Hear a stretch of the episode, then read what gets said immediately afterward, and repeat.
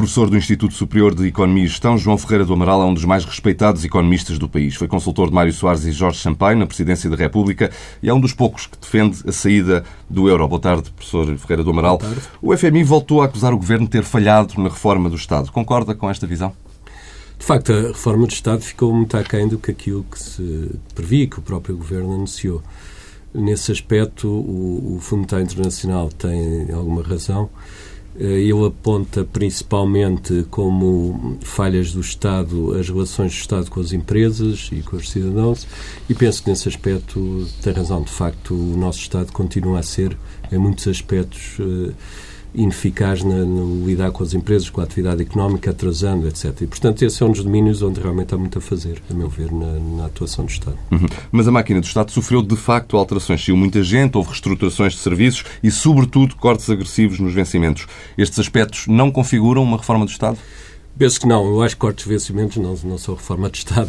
Aliás, aparentemente vão ser repostos e, portanto, não, e não são uma reforma de Estado. A reforma de Estado é a alteração de procedimentos eh, para, no sentido de uma maior eh, eficácia e também de uma maior direção para aquilo que são as reais necessidades do país. Eu julgo que sempre tive esta opinião. Acho que o funcionamento do Estado é basicamente o o funcionamento das suas FIAs. Isto é, as FIAs da administração pública condicionam tudo o resto. E, portanto, o, o cuidado na nomeação das FIAs, do meu ponto de vista, é essencial para a melhoria do funcionamento do Estado. Nesse aspecto, a criação da CRESAP, a Comissão de Recrutamento para a Administração Pública, eh, não foi útil? Teve alguma utilidade, penso, eh, mas o meu modelo, digamos assim, não era esse, ou não, nunca foi esse. Eu, eu penso que as carreiras de chefia do Estado, ou as chefias do Estado, devem ser uma carreira. Ou seja, eh, deve haver habilitações de, que as pessoas eh, possam adquirir no sentido de se poderem candidatar a ser diretor-geral, diretor de serviços, de divisão, etc. Sem uh, havendo alguma margem de decisão por parte do governo, isso é natural que haja. No entanto, a decisão deve ser sempre a escolha entre as pessoas habilitadas para o cargo. Ver, digamos, um curso honorum na, na administração pública, que é o que sucede a muitos outros países que têm uma administração pública eficiente. E isso significa que uh, um, um, dirigente da função pública tem que ter atrás uma formação, vários graus de formação e de exercício dessa atividade. Uh, uma lógica como essa poderia, por exemplo, ajudar a evitar casos como aqueles a que temos assistido esta semana, da, da lista VIP Bom, da vista visto, para mim é muito nebuloso, não sei exatamente quem é responsável porquê, mas é evidente que uh, uma chefia com, com atrás, um, digamos, uma solidez de formação não embarcaria numa coisa desse género. Uhum. Uh, voltando às questões do crescimento do país e uh, das medidas que foram aplicadas durante o programa da Troika, o Primeiro-Ministro disse que quer remover num par de anos todas as medidas extraordinárias do resgate e substituí-las por novas reformas estruturais. E diz que vai provar que é possível em abril, quando for apresentado do Programa de Estabilidade e Crescimento a fazer isso? É, é de facto possível remover estas medidas extraordinárias em dois anos?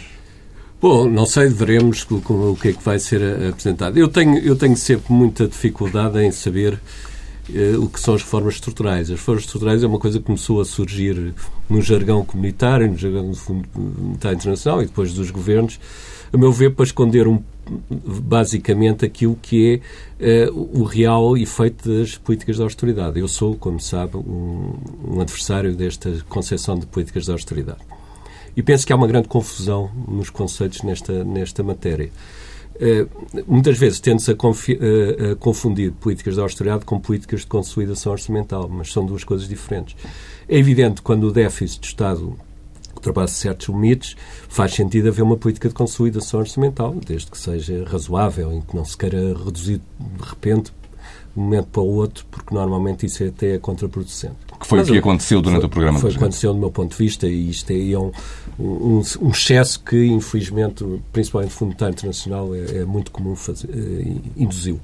Mas isso é uma coisa, a política de consolidação orçamental que deve ser feita com o ritmo adequado, sem pôr em causa o resto da economia. Outra coisa completamente diferente, e é um segundo elemento destas políticas de austeridade, é a chamada desvalorização interna. Isto é, tentar criar competitividade da economia portuguesa à custa de cortes salariais ou de cortes, de cortes de outros rendimentos. E eu sou profundamente adversário dessas políticas porque elas não dão resultado, pura e simplesmente. E por isso é que nós estamos, em termos estruturais, tão bem ou tão mal como estávamos há 4 ou 5 anos atrás. Foi apresentado um guião do Estado pelo Vice-Primeiro-Ministro. Paulo Portas apresentou, aliás, duas versões. Não serviu para nada esse documento? Aparentemente não se seguiu grande parte das indicações que lá estavam, que, do meu ponto de vista, até algumas delas faziam bastante sentido. Mas, eh, enfim, por razões que não sei quais são, mas provavelmente de dificuldades políticas de, e até de capacidade de, das condições do governo para, para utilizar essas as condições que tinha para, para isso, a verdade é que não seguiu grande parte dessas, dessas uh, diretivas, digamos. Disse que concordava com algumas dessas reformas. Uh, pode dar-nos um ou dois exemplos? Não, olha, por exemplo, as, as questões que lá, que lá vinham relativamente àquilo que há pouco já falei, das relações com, com, as empresas, nomeadamente com o investimento, a questão dos licenciamentos, etc., que é uma coisa realmente fundamental e que se até se avançou bastante, não só neste governo como no anterior, em termos de estudo das, das, eh, das coisas a realizar, a verdade é que na prática ainda não se nota grande, grande efeito disso. E isso é fundamental para estimular o investimento. A Ministra das Finanças eh, disse na semana passada que era preciso esperar pela implementação das reformas. Eh, reformar era também esperar pela implementação das reformas? Bem, é, é, é, preciso dar tempo às é, reformas? É, evidente que sim. Uma reforma estrutural ninguém, ninguém espera que dê resultado de um dia para o outro.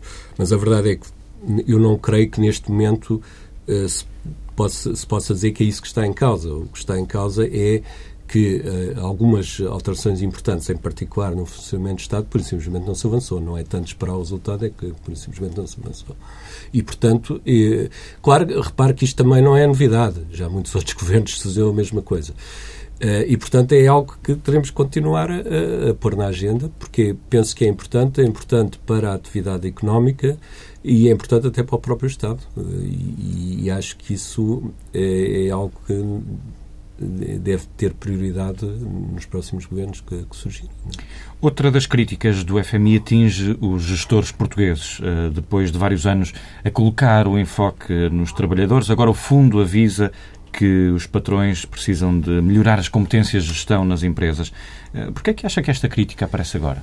Não apareceu agora. Isto já, já é um, um, algo que já se fala em Portugal há bastante tempo. Em Portugal, não o FMI? Uh, bom, o FMI, uh, provavelmente que ouviu pessoas, e ou não é provavelmente, ouviu mesmo pessoas, e houve muita gente quando, quando vem cá nas missões. Isso foi algo que certamente terá sido comunicado e hoje adotaram. E devo dizer que acho positivo essa referência. Concorda que há falta de qualidade dos gestores é, em Portugal? Claro, é, nós não podemos uh, só olhar para os gestores portugueses, para aqueles que são gestores de topo conhecem, que conhecemos, que aparecem nos jornais, nas grandes empresas, etc. A grande maioria das empresas portuguesas não é isso. A maioria das pequenas, são pequenas empresas com, com pessoas com, aliás, grande mérito, eh, que muitas vezes foram anteriormente trabalhadores e depois uh, conseguiram abrir o seu próprio negócio, pessoas de grande mérito, mas com deficiências de, de formação. Uh, e, aliás, dizia-se até, não sei se responde exatamente à realidade, mas dizia-se até que, eh, em termos médios, a formação dos trabalhadores até era superior à formação dos gestores né, uhum. nas empresas portuguesas.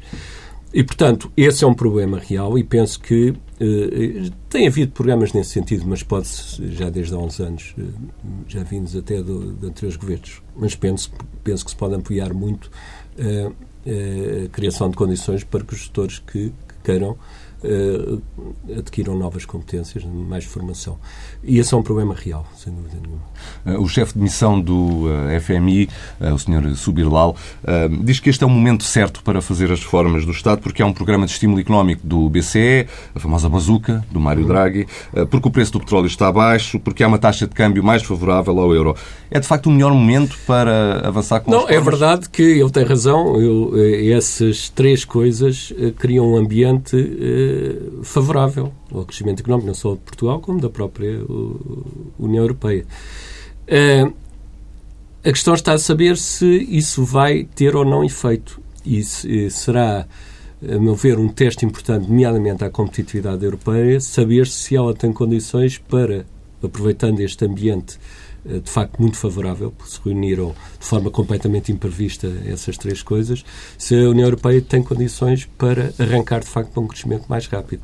Esse, eh, não sei dizer, penso que ninguém sabe neste momento, mas será um bom teste para ver exatamente qual é ainda a força anímica da, da União Europeia. Já vamos falar sobre a Europa um pouco uh, mais à frente, mas ainda a propósito do FMI, gostava de o questionar sobre uh, o seguinte. Há uh, atualmente aquilo que aparenta ser uma relação de alguma crispação entre o Governo e o FMI. Durante o programa de resgate, as entidades que, credoras de Portugal, a Troika, incluindo obviamente o FMI, foram largamente elogiadas pelo Governo. Agora temos um Ministro da Economia a dizer que os relatórios do FMI até são levemente irritantes e que parte das críticas feitas encontram justificação meramente no facto de os técnicos do FMI que vêm a Portugal e que se instalam em hotéis luxuosos terem que apresentar algum trabalho e, portanto, é por isso que aparecem estas críticas. Estamos a assistir a um fenómeno uh, eleitoralista, estamos a assistir a um fenómeno de, de descolagem do governo em relação ao FMI, isso certamente, mas porquê? Como é que olha para tudo isso? Bom, isso é, é normal. O, o, o, Fundo Monetário Internacional é uma é uma instituição que normalmente os governos usam quando, quando precisam e depois uh, serve-lhes de, de, digamos, de, de bete no ar quando, quando eles também precisam, por razões. Portanto, enfim, isso é normal. Não? Eh, fez esse governo, fizeram outros governos anteriormente, portanto, não, não é importante. O que é importante é, aí é que me parece de salientar é que uh, o Fundo Monetário Internacional, ao meu ver, tem um problema quando sugere estas medidas ou outras semelhantes que, que eles têm no pacote habitual. É que eh, muita coisa do que aquilo que, ele diz, que eles dizem não é fundamentada. Isto é, por exemplo, eles são contra o, o aumento do salário mínimo. Disseram isso, mas nunca fundamentaram porque é que são. Dizem, bem, isto dificultou o emprego, mas nunca explicaram em quanto.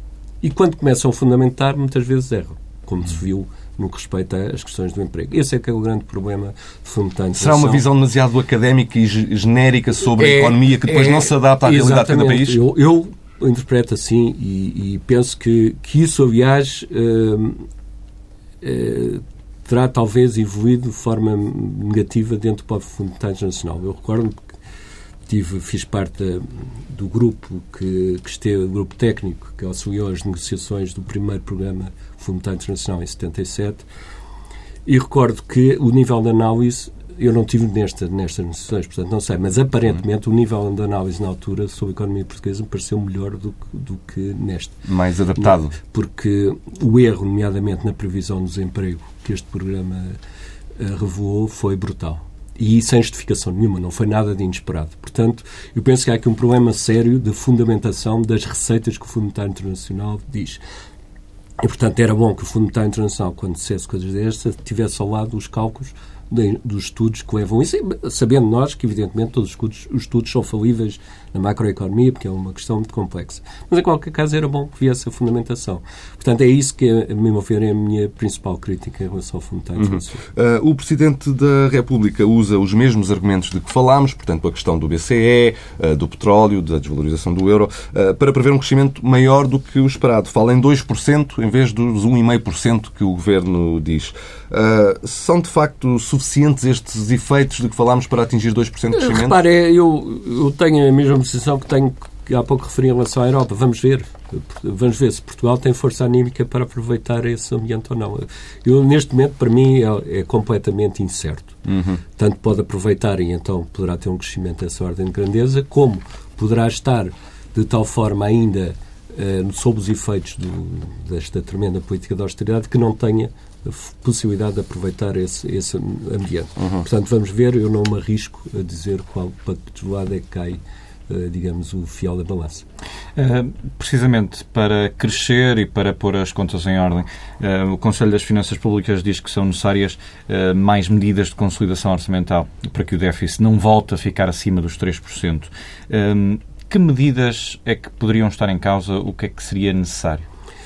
Eu penso que o, o Conselho das Finanças Públicas disse isso tendo como referência a recuperação dos vencimentos do funcionalismo público, que é no aumento da despesa, e, portanto, eh, tanto quanto eu interpretei, seria encontrar outras medidas que compensassem essas. Uhum. Devo dizer que me parece difícil, eh, para não dizer praticamente impossível, consolidar permanentemente as finanças públicas sem crescimento económico. E, portanto, aliás, a própria doutora Teodora Cardoso referiu isso no, na intervenção que eu vi sobre, sobre, a matéria. E é verdade. E, portanto, eu acho muito difícil tomar medidas adicionais Uh, quer do lado da, receita, quer do lado da despesa, para a consolidação orçamental. Acho que a consolidação orçamental, neste momento, só pode vir do crescimento económico. Porque, como sabe, a consolidação orçamental é sempre referida em termos do produto interno bruto, portanto, é tudo calculado em termos de produto interno bruto, portanto, é o crescimento do produto interno bruto que poderá possibilitar essa consolidação. Agora, uma coisa me parece, é, não podemos, a meu ver, realisticamente pensar que o déficit do setor público vá muito para, para baixo dos 3% do PIB nos próximos anos. Para, para atingir aqueles meio por cento em termos estruturais que, é o, que vem do Tratado Orçamental, eh, seria necessário um nível de consolidação que provavelmente iria outra vez desorganizar completamente a economia. Portanto, eh, essa é uma das razões pelas quais, não é mais importante, mas é uma das razões pelas quais eu acho que o Tratado Orçamental não é cumprível por Portugal. E acha que há alguma possibilidade de, desse tratado orçamental ser renegociado nos próximos anos? Vamos a ver. Eh, eu não creio que seja, ao contrário que alguns dizem, não creio que seja possível a chamada leitura inteligente do Tratado Orçamental. O Tratado Orçamental é o que é. É, é, é mais, eh, mais eh, rígido, ainda menos flexível do que era o Pacto de Estabilidade e Crescimento. Inclusivamente tem disposições que estão sob a tutela jurídica do Tribunal de Justiça Europeu, portanto, é, muito rígido. Eu não creio que seja possível nenhuma leitura inteligente. Portanto, das duas, uma, ou se cumpre o tratado ou se altera o tratado. Eh, nós não vamos poder cumprir o tratado. Será que a Europa, e em particular a Alemanha, está disposta a alterar o tratado? Tenho as minhas dúvidas porque a Alemanha investiu muito politicamente neste tratado orçamental e, do ponto de vista interno, é uma salvaguarda do governo alemão para o seu próprio eleitorado, dizer nós não aceitamos que os outros países gastem para a gente pagar. E, portanto, se é assim, o futuro da Europa está neste momento muito incerto, do meu ponto de vista. Uhum. Uh, e em relação ao desemprego, já aqui falámos, uh, Passos Coelho já avisou que há muitos portugueses que não vão voltar a ter emprego. Uh, esta crise elevou a taxa de desemprego estrutural? Sim, é natural que sim, uh, ou certamente que sim, porque, embora seja sempre muito difícil saber o que é que é exatamente o desemprego estrutural, há muitas teorias sobre o assunto, mas não preciso irmos a muitas teorias, de facto aumentou muito o, o, desemprego dos desencorajados, os chamados desencorajados, que depois são retirados das estatísticas, e isso é a prova que o desemprego estrutural é, é muito grande, para além de, daqueles que são mesmo considerados desempregados de longa duração nas estatísticas. É possível regressar aos níveis de 6 ou 7% de há uns anos? Eh, bom, a taxa de desemprego, eu preciso sempre relacionar em termos de emprego, nível de emprego e não de taxa de desemprego, porque a taxa de desemprego é muito afetada pela imigração e, portanto, se a imigração continuar elevada, até podemos ter uma taxa de desemprego mais baixa, mas com mais baixos níveis de emprego. Para termos uma taxa de emprego equivalente ou próxima da que tivemos no passado, que era relativamente elevada, e, portanto, também uma taxa de desemprego baixa, temos de crescer. Não há, não há hipótese nenhuma de criar empregos com estagnação económica. Aliás, mesmo no ano passado cresceu o emprego, e cresceu mesmo, independentemente daquele emprego que cresceu devido aos estágios, etc. Mas houve mesmo crescimento de emprego. Com um crescimento que foi da ordem de 0,9%, isto significa que a produtividade cresceu muito pouco. E, portanto, criar emprego com baixo crescimento económico significa que a produtividade cresce Mas já agora deixe-me apenas acrescentar que foi um crescimento feito à custa, sobretudo, uh, dos escalões de rendimento mais baixos. Exato, uh, isso, isso, é, isso é verdade. Provavelmente teve a ver com alguma animação, em particular do consumo privado, e que, portanto, permitiu eh, esse tipo de, de empregos. E, portanto, isso ainda bem, sempre é melhor que haja esse crescimento, embora que não haja nenhum. Mas, uh, a prazo, não é muito saudável que a economia crie empregos com nível de produtividade muito baixo, que à partida já é baixo e portanto, não cresce. Portanto, eu penso que saudavelmente a gente pode criar empregos só quando o crescimento económico for, de facto, claro. E, e, e mais, uh, as, nas saídas das recessões, normalmente o que sucede é demorar, é, quando se começa a crescer, eh, de forma significativa, demora algum tempo até haver uma criação sustentada de emprego, porque há, há, pessoas que ainda estão empregadas, mas que enquanto as empresas não tiverem capacidade totalmente utilizada, não necessita de contratar mais e por aí fora. Uh, o professor Ferreira do Amaral foi uh, talvez uma das primeiras pessoas em Portugal, ou pelo menos de entre as pessoas com conhecimentos, obviamente, de economia, a defender a saída do euro. É muito citado nesse aspecto. A evolução nos últimos meses e as circunstâncias atuais deixam-no mais ou menos convicto de que essa seria a melhor solução para o país? Eu, neste momento, costumo dizer, estou totalmente convicto. Já estava, em grande parte, porque não iria falar numa coisa tão grave se não tivesse convencido que era, de facto, a, a, a saída possível. Mas talvez, talvez fosse possível que a evolução das circunstâncias o fizesse mudar de opinião. Uh, sim, enfim, se, se, a União Europeia se transformasse noutra coisa qualquer e, e em vez de ser a zona euro fosse outra zona euro. Então... Agora, estou totalmente convencido porquê? Porque já tentámos tudo. E quando digo tentámos, é nós e a, e a zona euro. Repara, uh, as políticas de austeridade ainda há pouco falámos nisso, na chamada desvalorização interna, existem para substituir a desvalorização cambial. Isto é, para permitir que a economia ganhe competitividade numa situação de grande endividamento em relação ao exterior. Porque, convém dizer, o nosso problema de endividamento não é apenas o do Estado. Até o do Estado não é tão grave como o outro. O nosso endividamento é do país no seu conjunto em relação ao exterior, que é dos maiores uh, a nível europeu. E para corrigir essa situação, o instrumento habitual é a utilização da desvalorização cambial. É aquilo que o Fundo Monetário Internacional nos recomendou em 77, depois tornou a recomendar em 83 e recomendaria hoje se, se nós tivéssemos moeda, moeda própria. E, portanto, são os países endividados que desvalorizam a sua moeda para obter mais receitas de exportações, pagarem menos de importações e, portanto, irem gerindo a sua dívida externa e permitindo crescer com base nisso. Nós não temos moeda própria, nem podemos fazer desvalorização cambial, portanto, o Fundo Monetário Internacional e a, Troika, em geral, o que veio? Veio com o sistema da desvalorização interna como forma de substituir a desvalorização cambial. O problema da desvalorização interna é que não substitui a desvalorização cambial.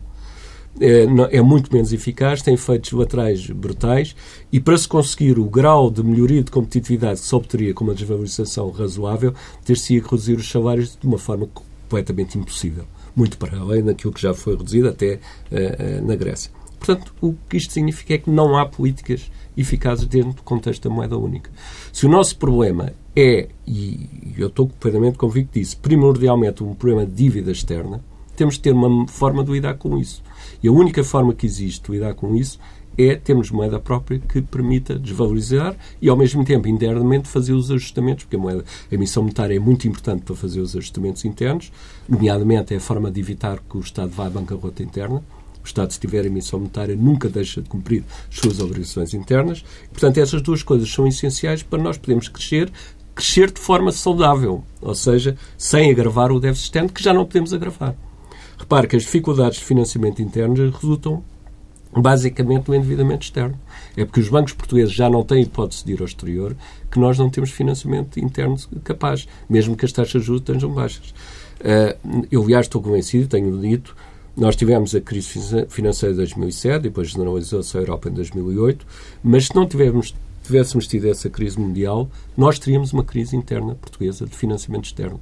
Porque já estávamos a atingir um nível de endividamento que dificilmente os bancos portugueses poderiam continuar a ir ao exterior. Portanto, este, a meu ver, é um raciocínio muito simples. Temos um problema gravíssimo, dívida externa, que nos condiciona não só o crescimento económico, como até a nossa subsistência enquanto país. Temos que lidar com esse, com esse problema. A zona euro não nos dá os instrumentos para isso. Portanto, o raciocínio, o silogismo é, é simples. Vamos sair da zona euro. É a única forma. Embora uh, isso, enfim, e esta questão também já foi amplamente discutida, mas embora isso, pelo menos num primeiro momento, poderia provocar um choque muito grande e tensões internas muito grandes. Talvez, uh, depende da forma como é feito. Eu, eu, não sou a favor do empurrar para fora da zona euro, sermos empurrados para fora, mas esse é um risco real, corremos, principalmente se o caso de grego se agravar e se complicar. E já vamos falar sobre ele. Uh, não sou a favor, a favor dessa hipótese, sou a favor de uma, de uma forma racional e sensata de providenciar aos países que não têm hipótese de persistir na zona euro uma saída relativamente equilibrada. Claro que haverá sempre algum choque, isso é inevitável, mas não tem que ser nenhuma catástrofe. Uhum. Uh, falámos aqui sobre uh, a importância de ter uh, uma moeda própria, no caso português, mas também lhe pergunto, e para, o, para os outros países europeus, e nomeadamente para a Grécia, que está também no topo da atualidade Bom, por eu, razões que todos conhecemos, eu, eu não conheço, não tenho um grau de conhecimento da, da economia grega que tenho naturalmente portuguesa, até porque não sabendo grego não, é uma, e já se percebe que há problemas de tradução. Que, nestas declarações já se percebeu que muitas vezes há problemas de tradução. É muito difícil. Agora, eh, da visão que tenho, mesmo que pouco, pouco fundamentada, relativamente, a, a, verdade é que me parece que aquilo que a Grécia já sofreu até hoje, sem resolver nenhum problema, só os agravando, é muito mais que teria sofrido se tem saído da zona euro, mesmo que a saída corresse mal. Porque não tínhamos ilusões, a saída é sempre um risco, como, como é evidente, por mais, por mais uh, uh, cuidados que se tenha, é sempre um risco. E, mas estou plenamente convencido que o, o, o ter tido uma quebra de mais de 20% do PIB, uma queda dos rendimentos brutais, etc., mesmo tivesse saído mal da zona euro, não teria sido tão gravosa e já teria o seu problema resolvido. Eu também estou convencido, se Portugal tem saído em 2011, hoje tinha grande parte do seu problema resolvido. Também uh, gostaria de lhe perguntar acerca da possibilidade de uh, países uh, deixarem moeda única. Um, já se percebeu, claro, e defendi isso há muito tempo, que entende que isso seria melhor para os países. O que lhe pergunto é se seria melhor para a Europa como um todo. Eu penso que sim, porque já se percebeu que a Europa não sabe lidar, nem pode lidar com estes casos, como Portugal ou a Grécia. A Grécia, não sei o que é que vai ser, porque está muito confuso, mas daqui a quatro meses está outra vez com uma crise, daqui a seis está com outra, e Portugal um pouco a mesma coisa. É, e, e, e repare, a Europa tem de se preparar para saídas da, da zona euro, porque de hoje para amanhã pode haver um país da, da, da zona euro que saia da União Europeia. E ninguém o pode impedir, porque isso está previsto no Tratado de Lisboa. Imagine que há um país que sai da União Europeia, decide, eu vou sair da União Europeia, automaticamente tem de sair da zona euro. Portanto, a Europa tem que ter uma forma de lidar com isto. E o grande, um dos grandes, dos, da enorme lista de erros da criação da moeda única foi não se ter previsto um mecanismo de saída da, da, zona euro. No caso da Grécia, é de facto um risco real a saída do euro? Eu penso que sim, que será, como digo, sempre com esta prevenção que eu não conheço eh, não eh, e mais que até a economia, a própria sociedade grega, não sei quem é quem na Grécia, para além daqueles eh, nomes mais sonantes que aparecem nos meios de comunicação internacional, mas isso não dá para conhecer quem são os grupos de interesses, portanto uhum. é, é, difícil dizer. Agora, visto assim de fora, eu penso que é um, um risco, se quer chamar risco, mas penso que é uma, um, um, cenário perfeitamente plausível. A vitória do Siriza na Grécia veio baralhar o tabuleiro político europeu, um, ou será que após aquelas primeiras primeiras semanas de euforia, uh, Alexis Tsipras está mesmo a ceder por completo e a lógica política europeia dos últimos anos vai manter-se intacta? Manter intacta não vai, porque penso que vai haver eh, sucessivas, sucessivos episódios destes e, portanto, vai ser uma, um, um penoso uh, a zona euro uh, evoluir no meio desta, desta confusão toda. Agora, o Siriza tem um choque que, do meu ponto de vista, uh, toda a esquerda tem ou quase toda, quando diz que pode fazer outra política que não seja da austeridade. Não pode. Quer dizer, dentro da zona euro não pode. Portanto, se um partido de esquerda quer mudar de política, tem de dizer nós estamos dispostos a sair da zona euro. O Siriza não teve essa coragem e agora está a sofrer as consequências. Era possível ter essa coragem? Não sei. Eu, isso, eu, ter coragem é sempre possível. Uh, As consequências é que podem ser as difíceis. As podem ser difíceis, mas isso lá está. Não sei o que é, como é que o Seriza funcionava, até porque é um agregado de, de bastantes organizações. Mas a verdade é, é, essa, e isso também serve para a esquerda portuguesa. Penso que o único partido que coaciona a saída da zona euro é o Partido Comunista. E, portanto, aí, enfim, faz sentido. Agora, os outros não podem dizer vamos mudar de política dentro da zona euro, porque o mal da zona euro é justamente não permitir mudanças de política. E, e isto é, é algo que eh, significa que desde o início, eu chamei a atenção na altura para isso, desde o início a Europa deixou de, de ser verdadeiramente democrática. Cortou à partida com a criação da zona euro um conjunto de opções políticas que passaram a ser impossíveis dentro da, da zona euro. Mas isso, isto agora estamos a ver. Isso também não colocaria o Siriza e o governo grego numa posição de inflexibilidade numa fase em que supostamente Ouça, devia haver negociação das duas partes? Uh, vamos lá ver. Uh, não sei como é que o Siriza procedeu, nem sei o que é que foram as negociações, não estive lá, não, mas a questão é esta. O Siriza, uh, aquilo que se percebe, de, pôs como prioridade mudar de políticas. Penso que poderia ter, no primeiro, não sei se foi assim que se deu, mas teria eventualmente negociado com as autoridades europeias, eu quero mudar de políticas, vocês aceitam? Aparentemente não aceitaram. Portanto, a questão é esta. Ou deixa esse programa e então não se distingue dos partidos mais à direita, ou então, para ser consistente, tem que sair da zona euro. Uhum. Não. É? Partidos emergentes como o Siriza ou o Podemos em Espanha eh, Acha que são fenómenos eh, efêmeros ou será que o panorama político na Europa está mesmo a mudar? Serão efêmeros se não derem resposta àquilo que dizem que vão responder. Eu penso que o Podemos sofrerá um bocado do mesmo problema do, do Siriza. Chega lá e depois não pode fazer nada porque não tem a coragem de equacionar a saída da zona euro. Portanto, um partido de esquerda, do meu ponto de vista, é a minha opinião, um partido de esquerda não pode estar bem dentro da zona euro. Porque a zona euro foi feita para não haver políticas uh, de, de, económicas próprias dos partidos que têm uma visão mais à esquerda. Mas acredita que estes partidos podem uh, trazer algo novo à política europeia? Não, só poderão trazer algo novo à política europeia se, de facto, a Europa se consciencializar disto mesmo. Que há uma enorme parte do eleitorado que não se revê na zona euro. Uhum. Se a Europa interiorizar isso e mudar, talvez traga alguma coisa, mas eu estou muito cético. Eu penso que, infelizmente, a Europa só vai mudar quando a crise, quando houver uma nova crise mais forte ainda que a anterior. Em tempos falava-se na Europa de um diretório uh, Merkel-Sarkozy, que era o verdadeiro centro de decisão europeu e que ultrapassava Bruxelas e Estrasburgo. Uh, que eu lhe pergunto, uh, e agora, onde é que está o centro de decisão? Em Berlim, em Frankfurt, em Bruxelas? Uh, algo mudou nesse aspecto? Eu penso que o, o, centro de decisão mais importante continua a ser a Alemanha. Repare que quando foram as questões agora relacionadas com a Grécia, quem apareceu, apareceu o Eurogrupo, mas quem de facto aparecia a negociar era eh, ou o Ministro das Finanças ou a própria chanceler alemã. Portanto, e isso é sabido dentro da Comissão Europeia o peso que a Alemanha tem.